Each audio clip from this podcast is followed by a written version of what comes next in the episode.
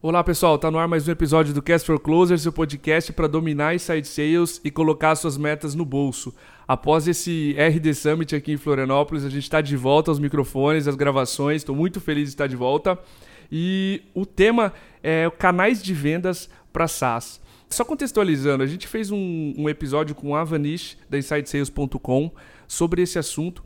E ele foi um episódio bem introdutório, a gente começou a falar sobre canais e a ideia de contextualizar para negócio SaaS é que essa é a principal vertical que usa Inside Sales e a gente pensou, pô, vamos fazer um episódio mais prático e mais denso sobre esse assunto. Então a gente trouxe uma especialista aqui, pela primeira vez no episódio dela, a Nara Vaz, ela é CEO da Plural Sales, ela é mentora do fundo ABC de Ventures e tem um background muito legal com resultados digitais sobre canais de vendas também. Trabalhou lá bastante tempo. Nara, seja muito bem-vinda aqui ao Cast for Closers. Estou muito feliz que dessa vez a gente conseguiu gravar e tá tudo certo agora para o teu primeiro episódio aqui com a gente. Fica muito à vontade para se apresentar aí para o pessoal que ainda não te conhece.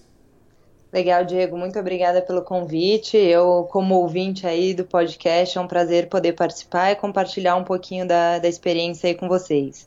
Como você já fez a, a, minha apresentação aí, tive a oportunidade de participar da construção da Resultados Digitais ali no começo e construir o programa de canais junto com eles, que hoje é uma é, expressão expressão significativa da, da receita e também do, das outras estratégias da empresa. Né? Então, tive essa experiência prática na operação e resolvi replicar isso para outras empresas de tecnologia e de SaaS com a Plural Sales, que ajuda no, no desafio de implementação e otimização de programas de canais. Então, vamos compartilhar um pouco desses aprendizados aí. Legal. Quanto tempo tem a Plural? Só por curiosidade. A gente começou em janeiro do, desse ano de 2017 e já rodamos mais de 10 projetos aí com empresas de, de SaaS e MEI. Então deu para complementar bastante os aprendizados da RD. Show de bola, muito, muito massa a história. Nara, já introduzindo o assunto, SaaS são negócios típicos onde nem sempre a gente começa de cara com uma estratégia de canais. Porque na verdade o próprio SaaS precisa aprender a fazer a receita de bolo, a vender em casa, para ensinar um terceiro a vender seu produto, principalmente para um cliente que tem um bom fit. Quando você entra numa empresa, como é que é o papo para saber se essa companhia ela deve ou não adotar uma estratégia de canais e ou quando faz sentido? Legal, Diego. É, a gente ainda está aprendendo é, em termos de métricas bem práticas, de como volume de receita, que são coisas que o mercado americano, por exemplo, já tem mais definido. Uhum. Então, eu tenho tentado trazer de uma forma mais qualitativa e avaliar três aspectos principais. O primeiro é o produto, se o produto já tem uma versão sólida, validada, com as funcionalidades core que ele vai trabalhar, isso já está rodando no mercado, porque é difícil você começar a trabalhar com canais, daí muda o produto, você tem que treinar o canal de novo, então isso é sempre um, um, um desgaste ali não precisa necessariamente, é uma pergunta que vem muito para mim, mas eu não tenho uma versão pensada para o canal do meu produto. Não, a gente precisa ter uma versão sólida que atenda o seu cliente com a proposta de valor claro. É, o segundo ponto é ter um modelo de vendas já validado. Então, como é que é a sua estrutura de vendas? É inside sales? Você faz venda online, field sales? Como é que isso funciona? E daí tem duas coisas que até o Diego Gomes da Rock ele fala bastante que ajuda para você saber se tem um modelo validado, que pode ser um proxy de quarter batendo meta, pô, eu tô a três quarters atingindo minhas metas de vendas, eu acho que eu já sei fazer isso, já tenho uma previsibilidade um pouquinho maior. E daí é, é atingir um determinado volume de receita. Então, essas métricas de modelo de vendas me ajudam a entender um pouquinho se, se o cliente está pronto. E por fim, é entender o alinhamento entre áreas. Canais pode começar com uma iniciativa da área comercial, mas no final das contas, para um programa ter sucesso, ele precisa envolver todas as áreas da empresa. Eu preciso que o marketing compre essa briga, que CS compre essa briga, é, administrativo, financeiro. Então, eu faço uma avaliação também com as lideranças da empresa para saber se a gente vai conseguir implementar essa visão de longo prazo aí e plantar a sementinha de programa de canal para colher lá na frente. Legal. Essa analogia do, dos quarters batendo meta e principalmente da todas as lideranças comprometidas é essencial porque muda muito, né? A empresa cresce muito com o canal, cresce rápido. Então, se todas as lideranças ali não estão comprometidas para manter essa estrutura de pé, fica mais difícil. Exatamente. Depois vai dar problema de processo, na hora que escala, escala o problema também, né? Uhum. Então, é, esses aspectos, principalmente de liderança, e é uma coisa que as pessoas não percebem, porque as oportunidades é, de começar uma operação de canais, normalmente elas batem em vendas, né? É o cara, em vendas e até em marketing, mas é o cara que quer ser um parceiro, essas demandas elas vão aparecendo, não, tem mais um cliente para indicar aqui, então é muito natural ela começar na área comercial, e daí o VP, diretor de vendas, vê e fala, pô, tem uma oportunidade de atacar aqui e aumentar minhas vendas. Mas no final das contas, trabalhar programa de parceria e principalmente no modelo que atende SaaS, o modelo de é, VAR, Value Added Reseller, aí eu preciso que mais, mais áreas comprem a briga. Senão é uma iniciativa isolada comercial. Legal. Falando um pouquinho, puxando esse gancho que você deu agora no final de escalar problemas, um dos problemas que está num SaaS durante toda a vida, principalmente para quem vende em SMBs, é o churn. Como é que as empresas que você tem trabalhado, que você tem visto que fazem isso bem, como é que essas empresas gerenciam o churn dos clientes vindos desses canais de vendas? Esse, esse é um desafio bastante grande, principalmente é, porque quando a demanda de trabalhar canais ela começa de uma forma reativa por conta dos parceiros querendo ser parceiros da sua empresa, às vezes as empresas não começam estruturando de uma forma bem pensada. Então eu sempre recomendo que os clientes comecem a olhar o perfil de parceiro pelo perfil de cliente principal. Então você pega seu ICP e fala quem mais trabalha com esse cliente. Perfeito. Então, começar sempre tendo esse olhar para o cliente final, em vez de ter o olhar para o parceiro. Se você tiver olhar para o cliente final, você vai conseguir achar outros negócios que atendem esse mesmo público e daí pensar em modelos de parcerias complementar.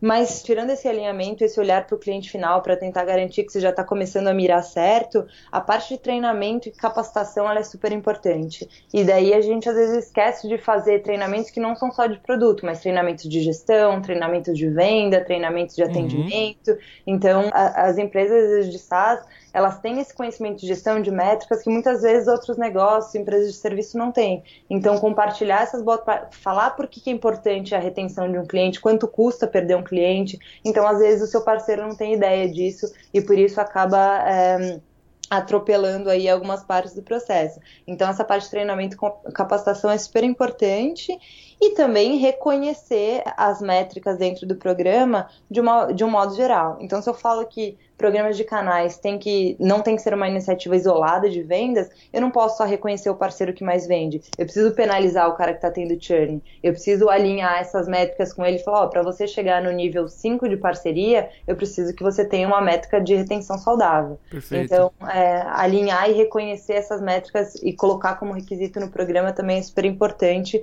para garantir que o seu parceiro está tendo o mesmo olhar para churn que você tem dentro da empresa. Perfeito. Se ele é um vendedor, você trata-o como se fosse um vendedor, né? Você comissiona, mas, enfim, também pune por churn. Se, você, se é tão importante para sua própria operação comercial, certo? Exatamente, é como modelar o, o, plano de comissionamento, né? Compensation. Você tem que ter essas métricas alinhadas. A parte positiva é que isso pode ser visto como um benefício, né? Da, da estratégia de canais, é trabalhar o churn. Porque às vezes eu consigo colocar uma camada de serviço que o meu modelo de negócio não permite que eu coloque dentro de casa porque o ticket não fecha. Mas uhum. se, eu tenho, se eu tenho um parceiro que está ali dando um atendimento, às vezes até presencial, está é, cuidando daquela estratégia, uma pessoa especialista, ou me ajuda a diminuir tempo de implementação, que é super comum também com os clientes, é, eu posso ter isso ao meu favor, mas eu vou ter que investir em treinamento, em alinhamento desses conceitos e tudo isso. Sensacional, gostei muito de, dessa primeira dica que você deu de pensar no cliente final. A gente normalmente vai pensando em canais, pensando quem que pode vender meu produto muito. e não pensa em quem pode atrair o melhor tipo de cliente. Isso mudou a minha cabeça aqui agora, pensando. E já pensando nesse teu ponto que você colocou de é, de repente o ticket não fecha, estruturar o modelo de comissionamento, adicionar uma camada de serviço. Um ponto fundamental para que essa parceria entre o revendedor e o, o SaaS, enfim, a empresa é, dona ali do, do canal, funcione bem é definir o modelo de parcerias. Como é que você tem visto essas empresas estruturarem bem o modelo dessas parcerias? Legal. Acho que essa parte de olhar para o cliente final, ela começa a dar um norte de quem que tem que ser o perfil de canal ideal, que é o primeiro ponto, né? Setar o que, que é o objetivo da parceria, como que você, o que, que você está buscando? Você está buscando gerar mais oportunidades, mais vendas, reduzir o churn? Então esse objetivo da parceria tem que estar tá alinhado para você entender quem que é o perfil de canal ideal que vai trabalhar. Legal. Depois dessa parte, olhar mais a fundo quais são os critérios que você vai avaliar, não só no momento de entrada do programa, mas ao longo do desenvolvimento dele também. Eu vou olhar se é uma pessoa que sabe vender, como? Se tem uma operação de vendas estruturada, tem uma base de clientes forte, então fazer essa, esses parâmetros, esse critério para o perfil ideal e validar isso, obviamente, é super importante. Mas uma coisa que muda bastante, principalmente no mercado de SaaS, Diego, é a proposta de valor bem clara, porque eu preciso deixar muito claro para o meu canal como ele vai ganhar dinheiro. Então, se eu não tiver isso claro, ele não vai ser meu parceiro. E no modelo tradicional de canais, empresas de software mais tradicionais, isso era muito claro no comissionamento. Perfeito. Mas quando eu pego um SaaS, várias vezes o comissionamento ele não é atrativo. Se o cara vai ganhar 20% de um ticket de 500 reais por mês, aqueles 100 reais não vai mobilizar eu mudar a estratégia da minha empresa para fazer uma parceria com vocês. Sim, então, sim. É, eu preciso entender como que ele vai ganhar dinheiro, é serviço que ele vai vender, que serviços, como que ele vai vender esse serviço, então preciso deixar claro para ele como que ele vai ganhar dinheiro com a nossa parceria. Pode ser até recomendação de negócios diretamente que eu vou me comprometer a entregar para o canal. Legal. Esse primeiro ponto é bem importante deixar claro. Depois, o que, que ele vai aprender? Treinamento, certificação, como é que eu vou ensinar ele? Muitos parceiros, se você pega o próprio caso da Resultados Digitais, as agências entram no programa porque elas querem aprender como é que eu transformo meu negócio inbound, como é que eu aprendo as melhores técnicas de serviços inbound, quanto que eu cobro, tudo isso são aprendizados que elas buscam. E daí na proposta de valor sempre acaba entrando também um diferencial de parceria, né? Então é o meu meu CS ele vai é, vai atender menos clientes, vai me dar mais atenção, vou ter um modelo mais high touch para o meu canal, eu vou ter um atendimento especial no suporte quando abrir o chamado eu vou furar a fila ali. Então é, essa proposta de valor englobando como é que ele vai ganhar dinheiro, o que que ele vai aprender, os diferenciais de parceria é importante, né? Então essa parte da estruturação ela ajuda a dar um norte bom e à medida que você vai conhecendo esse caminho e essa jornada de, da parceria, você vai mapeando o que é desafio em cada uma das etapas. No primeiro ponto é o desafio de vender o produto, depois é o desafio de escalar isso, depois, enfim. É, então, fazer esse desenho da, da, jornada, ele ajuda na estruturação, pensando o que, que o meu canal vai precisar de apoio em cada uma das fases, e eu também conseguir trabalhar essa estruturação de modo que os parceiros que eles têm um desempenho desproporcional, eles também têm esse benefício desproporcional e não é todo mundo na mesma linha, né? Então isso ajuda muito no engajamento. Perfeito. Eu já conversei com algumas agências parceiras de resultados digitais e, e eles me comentaram, Diego, a comissão que eu ganho da RD é o, é o menor ponto, é o ponto que eu menos olho. Então essa proposta de valor indo muito além da comissão em si, é o que eu tenho visto que, que funciona melhor para esse tipo de modelo. Né? É, e porque no final das contas não, não tem mágica, né? O ticket não vai fechar, mesmo que eu faça um pagamento é, de, sei lá, de 200% do ticket, não vai ser atrativo para mobilizar um negócio. Então, e, e, daí também se eu quero trabalhar com parcerias que vão além da venda, é, eu preciso ter outras formas de trabalhar a retenção, trabalhar o upsell, e aí é onde ele está ganhando dinheiro. No caso dos resultados digitais, chega a ser 10, 12 para 1 que o cara ganha de serviço porque ele ganha de comissionamento. Então, realmente, uhum. não faz. não mexe ponteiro, né? Legal. Uma outra dúvida: assim como a operação comercial esse processo de canais ele amadurece. Imagina que uma empresa que, que tem a, a, trajetória de sucesso com canais, ele passe por alguns estágios diferentes, conforme a quantidade de, de parceiros, enfim. Nara, se você pudesse resumir a maturidade de uma operação de canais de vendas em dois ou três estágios principais, quais seriam esses estágios? Eu acho que a, a, maturidade do, do programa e dos canais ali, eles vão, a grosso modo, dividindo em três principais ali. É esse cara entrante, né? A aquisição do parceiro, ele começar a trabalhar é, com seu produto, ver esse primeiro valor na proposta de valor depois ele conseguir é, dar os próximos passos de primeiras vendas, então entendi, além de uma venda, eu é, conseguir entender que eu tenho como escalar esse modelo, como uhum. replicar esse conhecimento e por fim daí o engajamento e uma gestão de uma carteira maior, é, eu trabalhar as outras práticas que não são só vendas, mas também estão muito relacionadas à retenção. E, e acho que nessa, nesses três momentos separando uma empresa que está começando, dando o primeiro passo, acaba refletindo muito no perfil até da equipe que está trabalhando com isso, né? Assim como numa operação comercial, quando eu tenho espaço para contratação de um sales rep, eu não vou ter um pré-vendas e um sales rep, esse cara vai ter que fazer tudo, vai ter que abraçar é, o desafio como um todo, vai ter que fazer pré-vendas, vai ter que vender. Uhum. E acho que nesses momentos refletem também um primeiro profissional de canais aí. É o cara que vai ter que cuidar de aquisição de parceiro e da gestão desses parceiros. Legal. E à medida que vai se provando, vai escalando, eu vou separando essas funções e eu vou tendo cada vez mais especialização para trabalhar como é que eu é, adquiro novos parceiros, como é que eu faço a gestão dessa carteira, como é que eu faço a gestão por momento de negócio, então eu tenho um account manager que ele é responsável por parceiros que estão entrando, outro por parceiros que estão mais avançados, então a especialização ela vai acompanhando um pouco essa jornada do parceiro também. Legal, e aí a gente entra na especialização e no comprometimento das outras áreas, né? Que não basta fechar o parceiro e se monitorar se ele está tendo sucesso, enfim, se ele está conseguindo vender e etc.